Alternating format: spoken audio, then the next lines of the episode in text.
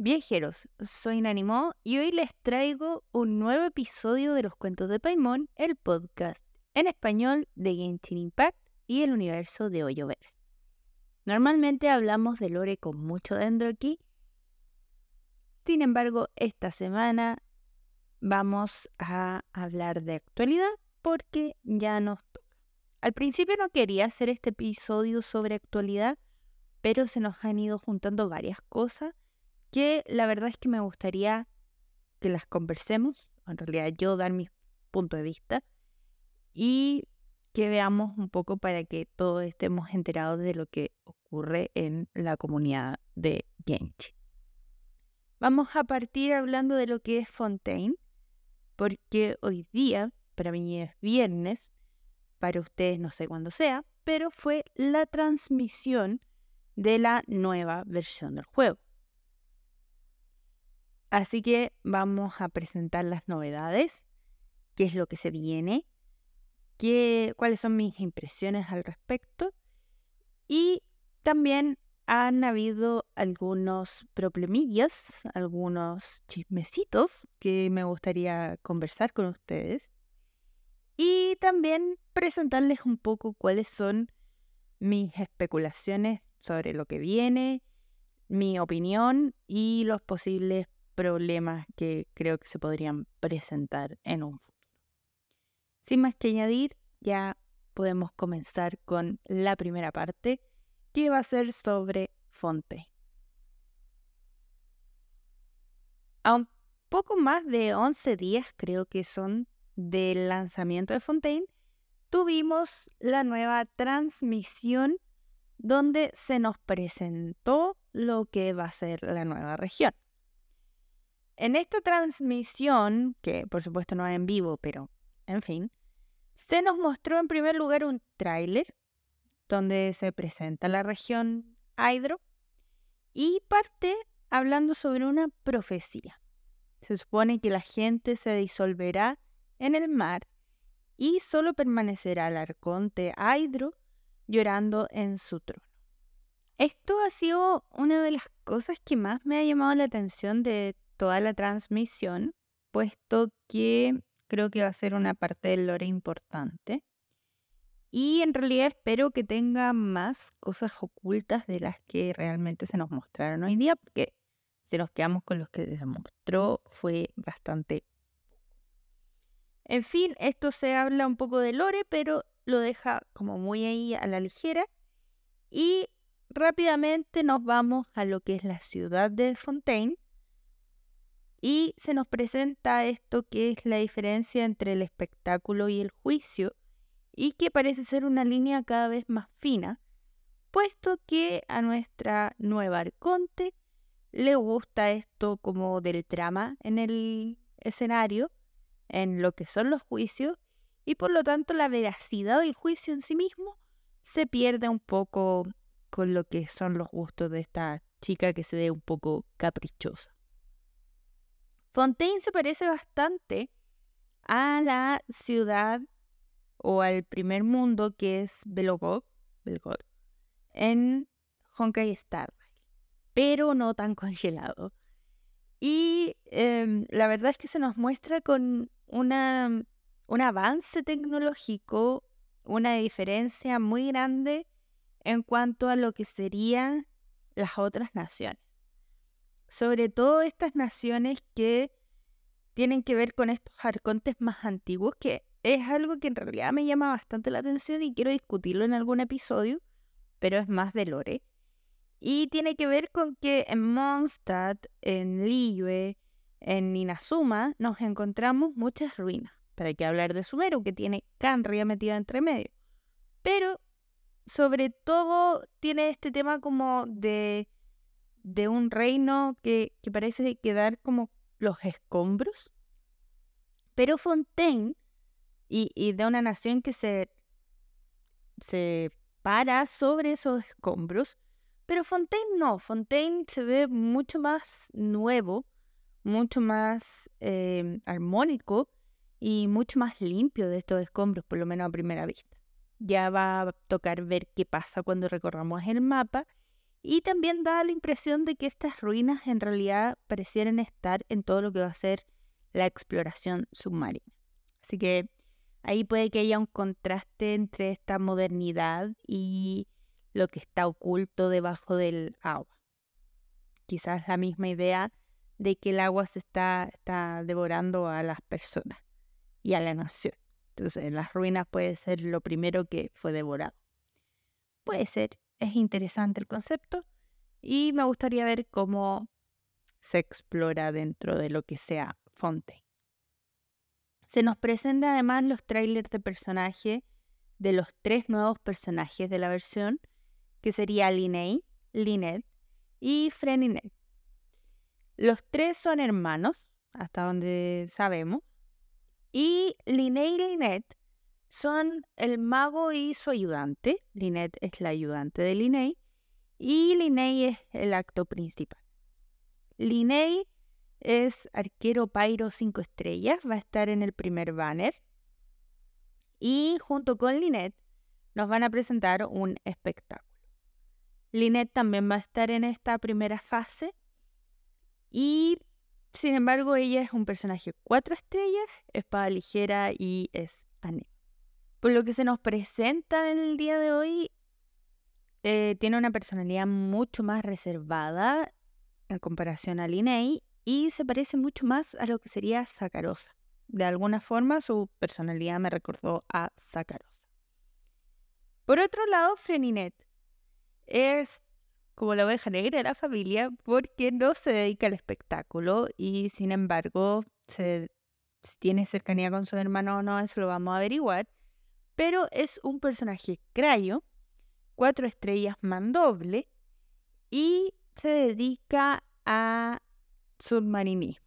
O sea, él navega o en realidad está como inspirado en ser marinero, pero se dedica a recorrer el fondo del mar de Fonte.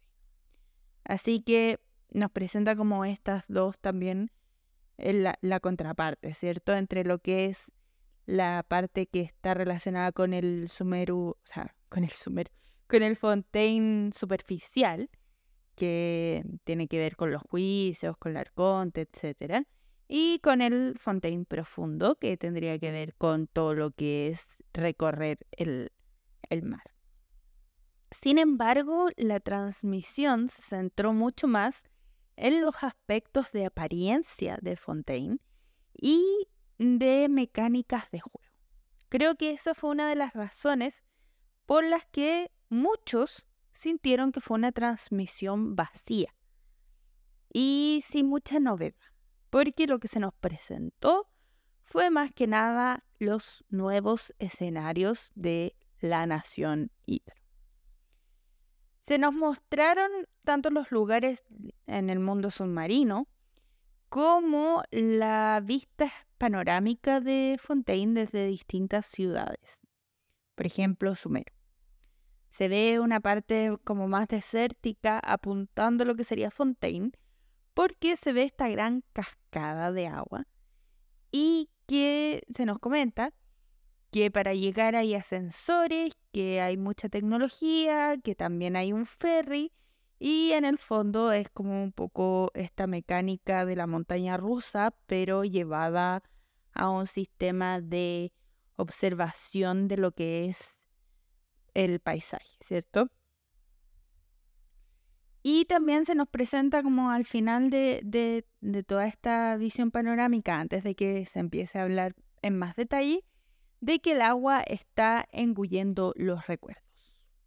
Si pensamos en este concepto un momento, y me voy a detener porque es inevitable que haga un pequeño análisis de, conceptos, sería como el mar de Quantum, y los recuerdos podrían ser el árbol imaginario, y que están en esta lucha eterna y constante de que uno está tratando de engullir al otro. Por lo tanto, curioso también que aparezca este concepto tan eh, por debajo en el tráiler tan oculto, puede ser que al final de cuentas veamos una relación con lo que es el Irminsul. Y recordemos que el Irminsul contiene como toda la información que existe en Teyvat Y si el mar está engullendo los recuerdos, puede ser esta una representación del mar de Quantum. Por lo tanto, no deja de ser este detalle que podría estar relacionado con el lore canónico de Hoyoverse. También se nos presenta por primera vez lo que es la interacción del viajero con la historia de Fontaine. Se nos muestra, por supuesto, a Ether y se nos mm, muestra en un escenario o en parte viendo la actuación de Lynette y Linney y nos vemos involucrados de alguna manera en un accidente donde pareciera que Lynette muere o sufre algún daño y estamos relacionados con la tipa Geo, con Navia, y se nos acusa de ser los responsables por los que se nos trata de llevar a juicio. Sin embargo, se nos deja en claro también, ya en un análisis del tráiler, que en realidad pareciera ser que al arconte los juicios son parte del drama y parte de los giros dramáticos de la historia, por lo tanto es probable que todo esto no sea más que una completa actuación para su entretención, porque parece que es Furina la que se aburre en todo este tema. Y aparece alguien que me llamó bastante la atención porque no esperaba verlo en Fontaine tan luego y es el señor Fatui Tartaglia. Tartaglia se presenta frente al señor juez supremo, Neuvillet, y parece que tiene la osadía de intentar luchar ahí frente al juez y básicamente generar conflicto. Probablemente Tartaglia vaya tras la Gnosis a Hydro, pero mm, como siempre, probablemente Tartaglia no va a salir bien de esto y, la que obtenga la Gnosis Hydro esté más bien relacionado con Arlequino. Recordemos que eso fue parte del tráiler, o sea, que, que, no es misterio para nadie, pero Arlequino no aparecía en realidad en esta transmisión, por lo tanto, puede que su participación aún no sea, o sea, en las próximas versiones, yo creo que, especulando por lo que se nos dijo, hasta la 4.2 no aparezca y aparezca de manera posterior, quizás, como lo que pasó con Dotore en lo que fue Sumero. Pero hasta ahí sería como la parte ya de, de tráiler de animaciones que se nos mostró de historia, básicamente, y en lo que más se centraron fueron en las novedades que tenían que ver con el mundo de Fontaine. Nos cuentan que desde básicamente la creación de Sumeru, el plan es ofrecer nuevas experiencias cada año o cada versión.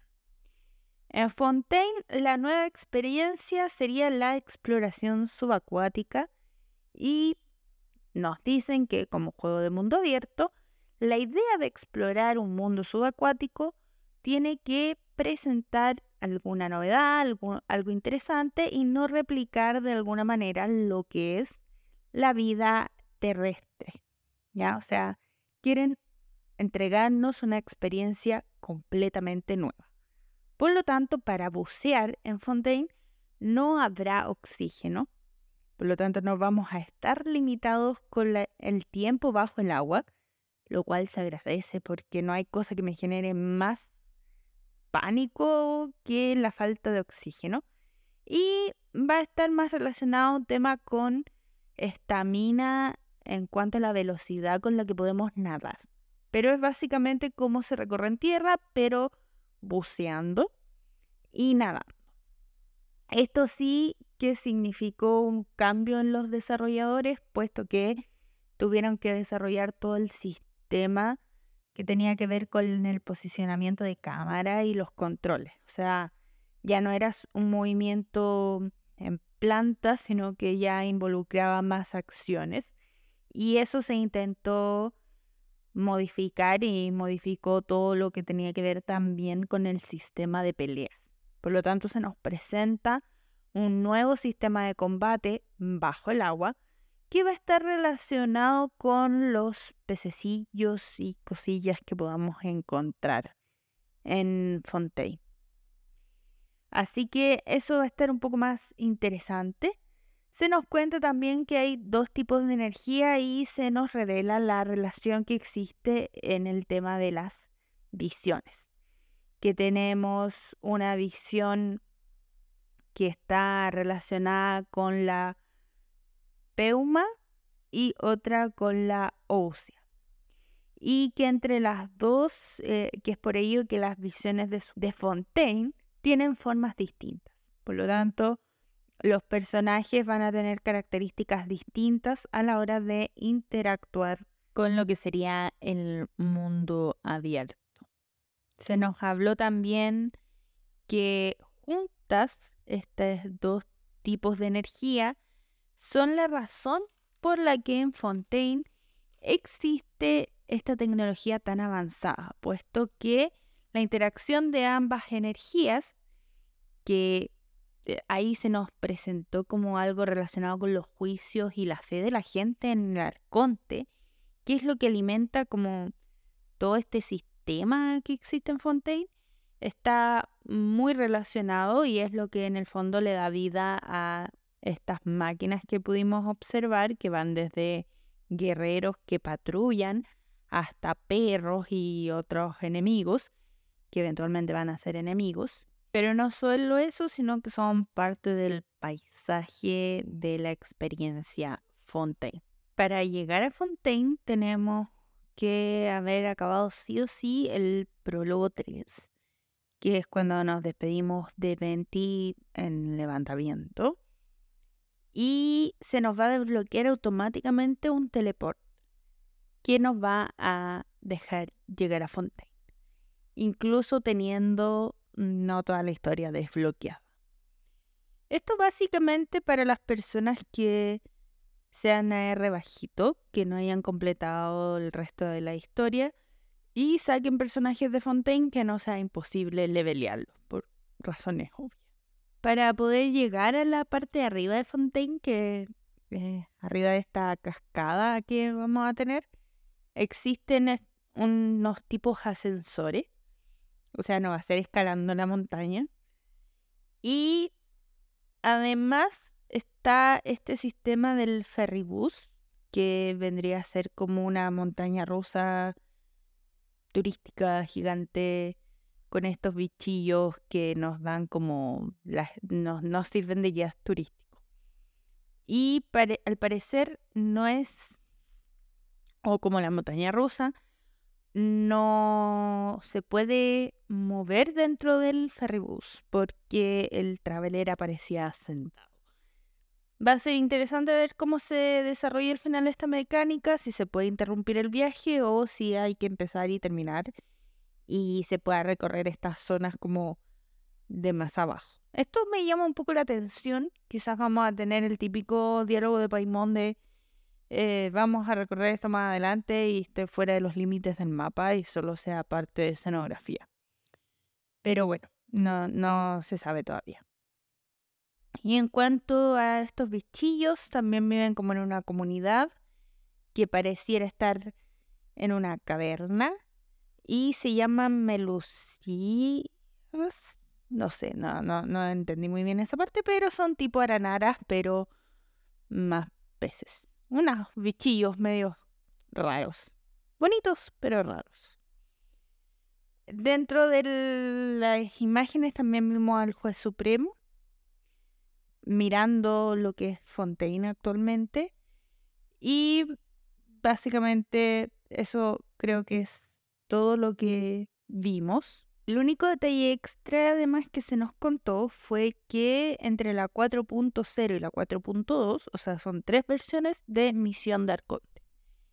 No sé si el resto vaya a ser misiones de personaje, tipo las dos misiones de personajes de Furina, incluyendo festivales de otras naciones, incluyendo otras actividades. Mm, no me queda muy clara esa parte.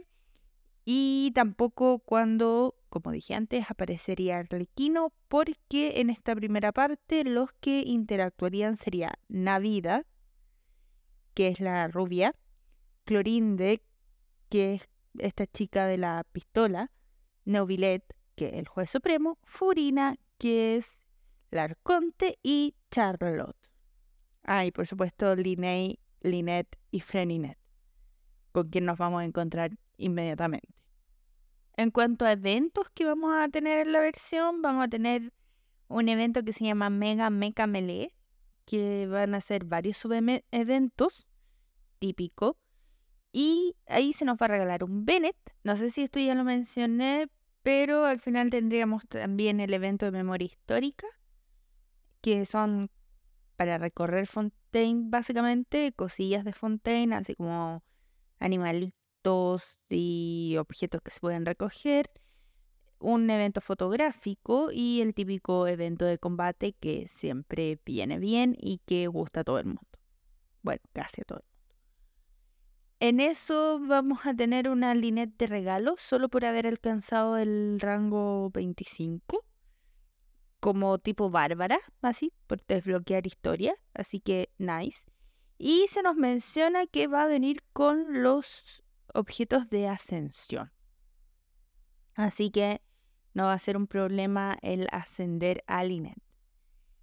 Y también que se van a modificar el tema del pase de batalla con cinco armas más y se va a poder escoger entre las armas antiguas y las armas nuevas. Así que ahí uno puede escoger el arma que más le parezca. También van a haber nuevos artefactos y nuevas em, habilidades del juego, como como por ejemplo el mapa multicapa, que esto ya es básicamente lo que está disponible en la página web, pero se va a pasar al juego. Mejora de la pantalla de equipo, que básicamente ahora van a tener animaciones los personajes cuando uno los ingresa en el equipo y un sistema de observación al jugar al TCG.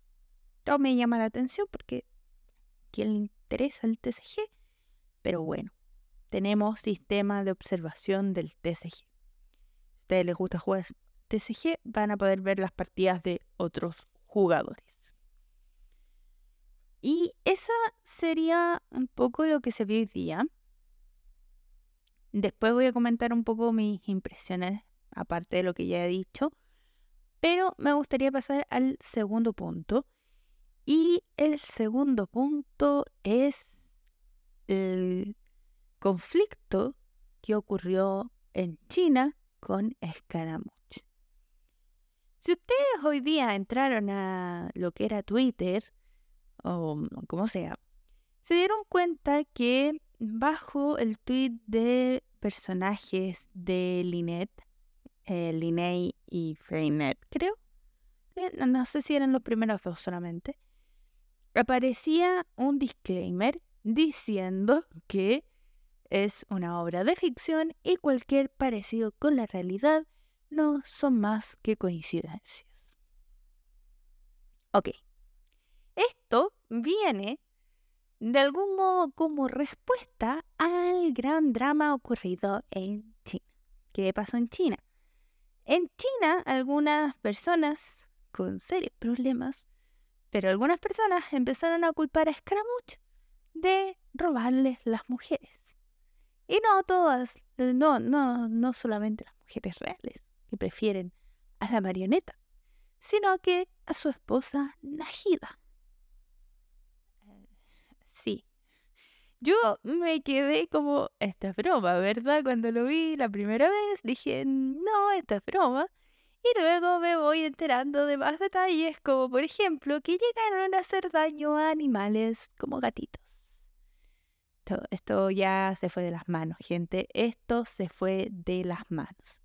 Sabemos que hay gente que, que pareciera que no tiene más vida que jugar videojuegos y, cree que la ficción y la realidad se mezclan malamente pero esto ya, ya es demasiado. Y partamos por el hecho de que Najida, por muy diosa que sea, tiene la apariencia de una loli, de una niña, y una personalidad bastante infantil. O sea, si bien Najida es súper madura, cero interés romántico, ¿cierto? No, no, no. Y Scaramouche básicamente mm, es su pseudo hijo adoptivo, o sea, esta relación que el fandom de alguna manera creó no es una relación sentimental. Sentimental como sexual. Eh, es una relación casi de madre e hijo, porque al final Scaramouche la ve un poco como su igual, en el sentido de que ninguno de los dos estuvo en el cataclismo y ninguno de los dos se puede hacer responsables como de las acciones de los otros, pero tuvieron que hacerse responsables de alguna forma y sus destinos se vieron afectados por las acciones de otros dioses. Y un poco el... Eh, se, genera un vínculo especial allí. Najida lo apoya mucho y demuestra que no todos los arcontes son malos, básicamente. No como, hey, pero bueno. Al final, eh, Scaramouche se queda con ella, pero, pero llegar a decir algo semejante y causar daños a animales por esta situación a mí me parece, pero es que me río para no llorar porque me parece demasiado y estupidez. Y sabemos que hay gente que se obsesiona y no sé, o sea, me ha tocado ver comentarios no irónicos del tipo, tal personaje es mi esposo, solo puede verme a mí y a nadie más, no me lo robes. Eh, sí, no irónicos.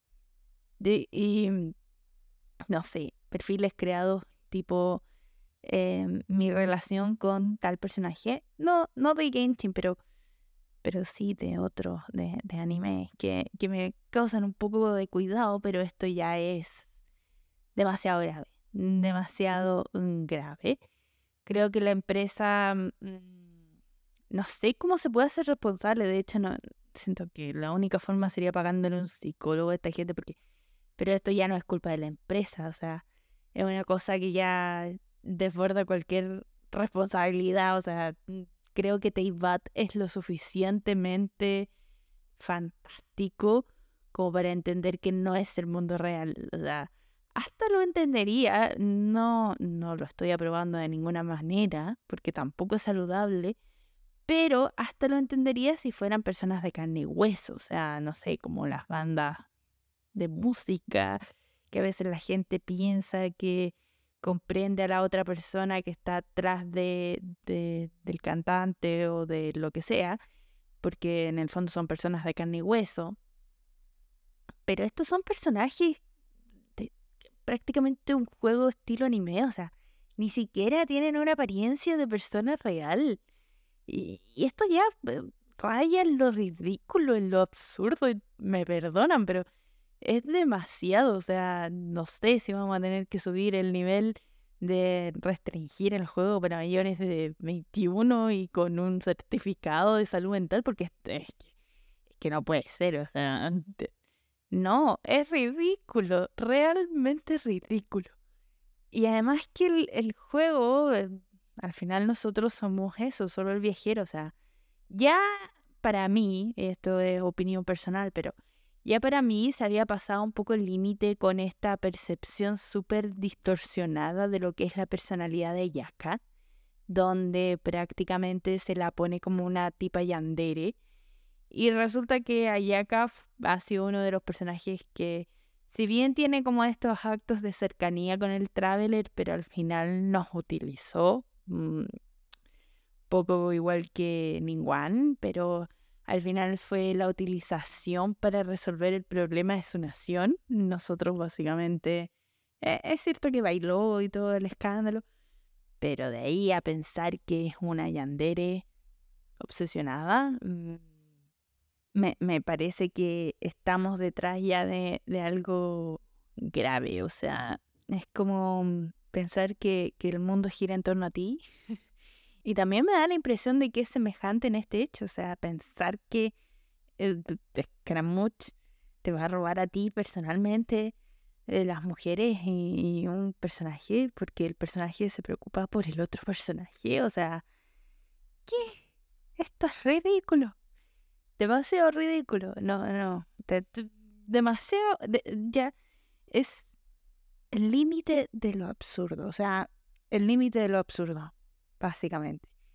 Y la verdad es que no, no tenía planificado como incluir esto al principio en el podcast, pero me parece tan ridículo, tan nefasto, que, que no puedo dejar de comentarlo. Y espero que todos nos tomemos un momento para, para replantearnos nuestra existencia gracias a esto, porque realmente no sé si quiero compartir el mismo universo con esta gente, o sea, es demasiado. Para mí es demasiado. Es, un límite de la comunidad que, que no pensé que íbamos a, a cruzar. O sea, ya habiendo llevado los dos años que llevamos de juego, o sea, el juego no es nuevo, no, no está como esa obsesión inicial, sino que es ya una obsesión malsana. Y esto ya es, es demasiado. Eh, hay gente que siempre va demasiado lejos. Em, pasa con creadores de contenido a quienes les exigen que, juegue solo Genshin porque Genshin te hizo famoso y, y no, o sea, ya eso es pasar una línea demasiado, pero esto, esto ya es ridículo, o sea, no puede ser, no. Replanteémonos, es solo un juego y tengamos eso en claro, o sea, es solo un juego. Y hay que disfrutar. Dejen que la gente disfrute y disfruten ustedes, pero también tengan esa línea que dice, esto es realidad, esto es ficción, este juego está hecho para entretener y no para que me obsesione, tengo que tener una vida fuera de este juego. Por más que cree contenido, por más que haga mil cosas, la vida real está separada de Genshin. O sea, Genshin no es la vida real, ténganlo en claro. Y no caigan en estas ridiculeces, por favor. Por favor, por favor, replantéense. Tengan cuidado, porque a veces las cosas escalan de más. Porque Internet se ha vuelto parte de nuestra vida y, y me estoy yendo en, una volada súper profunda, pero es que de verdad es demasiado. Y creo que, que da como para replantearse la, la situación completa.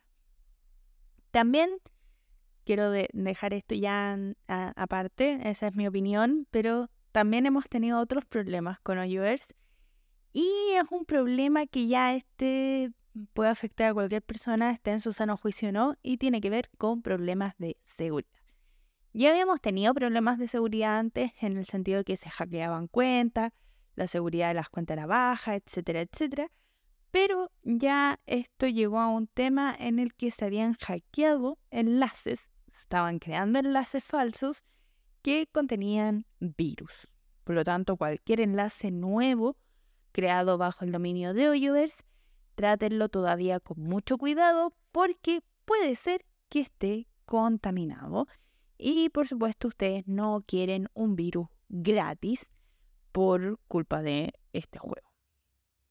Así que revisen una y mil veces los links que están utilizando, vean que sean los links de siempre, traten de no meterse más a las páginas, pero siempre que sean links anteriores deberían funcionar bien, tipo el mapa funciona bien o yo Lab funciona bien, pero tengan cuidado, nunca está más tener precauciones extra porque podría ser que se contaminen de gratis por un virus.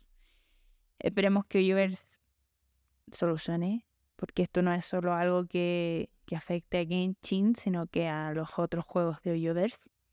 Y, creo que, estaría bien que, se solucione.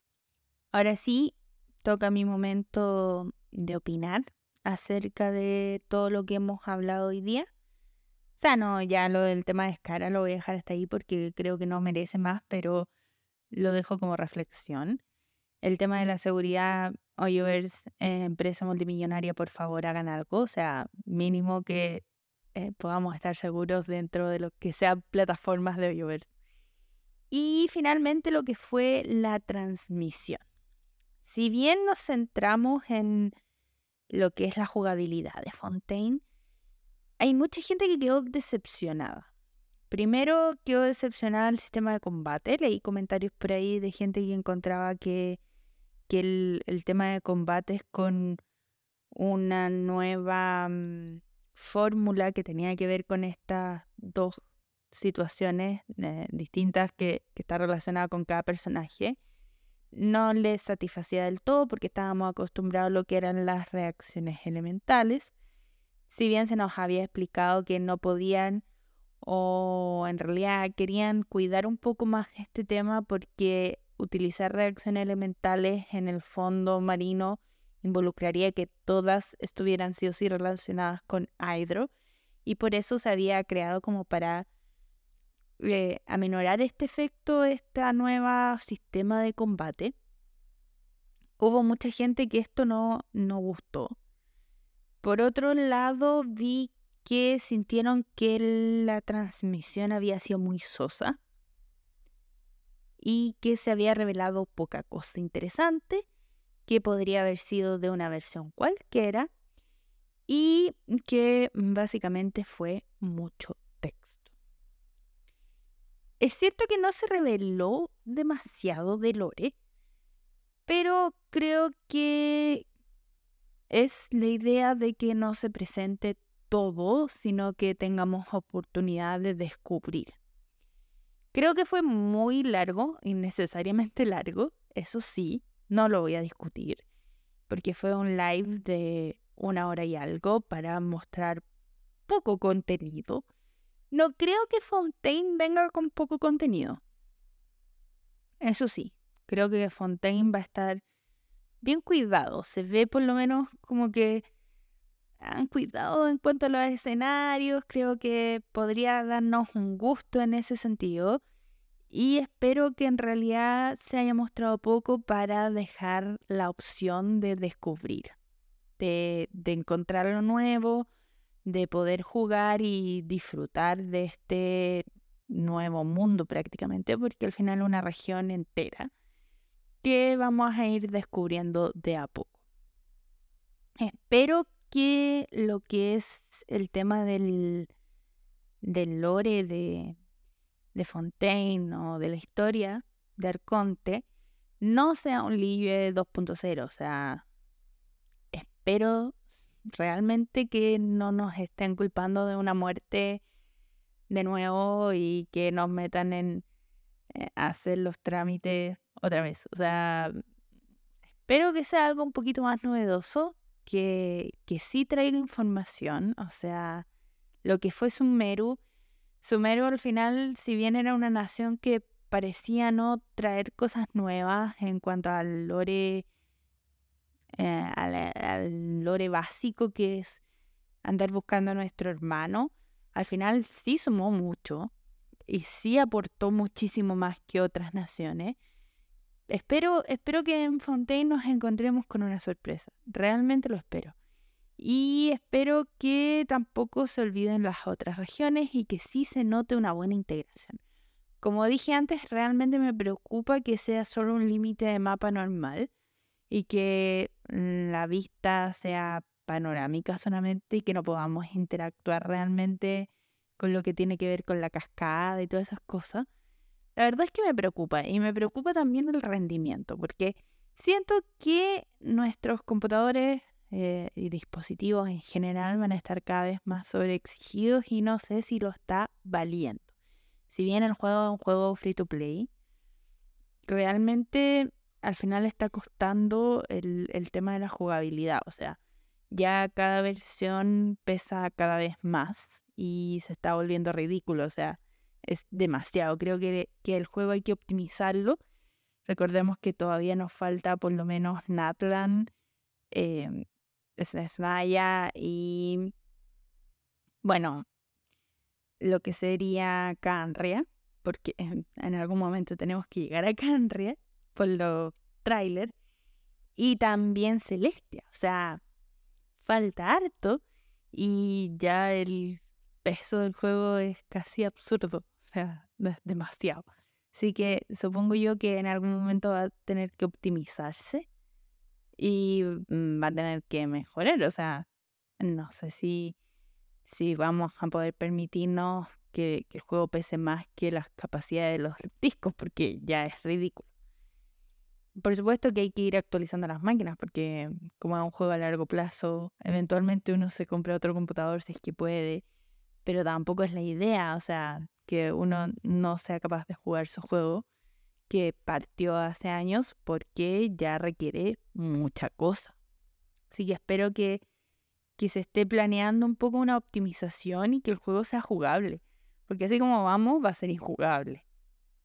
Que un poco lo que gana eh, Honkai Star Rail, que es mucho más limitado. Pero también pesa absurdamente demasiado. Así que, bueno, habrá que ver cómo se, se soluciona este tema. O sea, el, el chiste de Clay incendiando el computador va a ser básicamente la realidad pura. Tarjetas gráficas no aguantando, etcétera. Pero que espero sinceramente que se optimice pronto. Y em, ¿qué más quería decir John? Creo que eso nomás, en realidad. Creo que, que sufrimos demasiado el día de hoy mucha información, mucha cosa, mucho detalle. Realmente creo que hay que esperar a vivir la experiencia Fontaine. Espero que realmente no se liquee todo en esta semana que queda. Tengan cuidado, tengan mucho cuidado, porque mm, probablemente vamos a estar viendo más de lo que queremos ver. Así que traten de protegerse si es que quieren llegar sin demasiado conocimiento a recorrer el mapa o si no se va a sentir demasiado vacío porque ya vamos a saber todo lo que se viene. Pero, en fin, creo que eso es todo por el día de hoy. Espero que este episodio les haya gustado. Recuerden que subo episodio todos los sábados. Y si les gustó, no duden en dejar su like y compartir que me ayudan a seguir creciendo y nos veníamos ya la próxima semana. Adiós.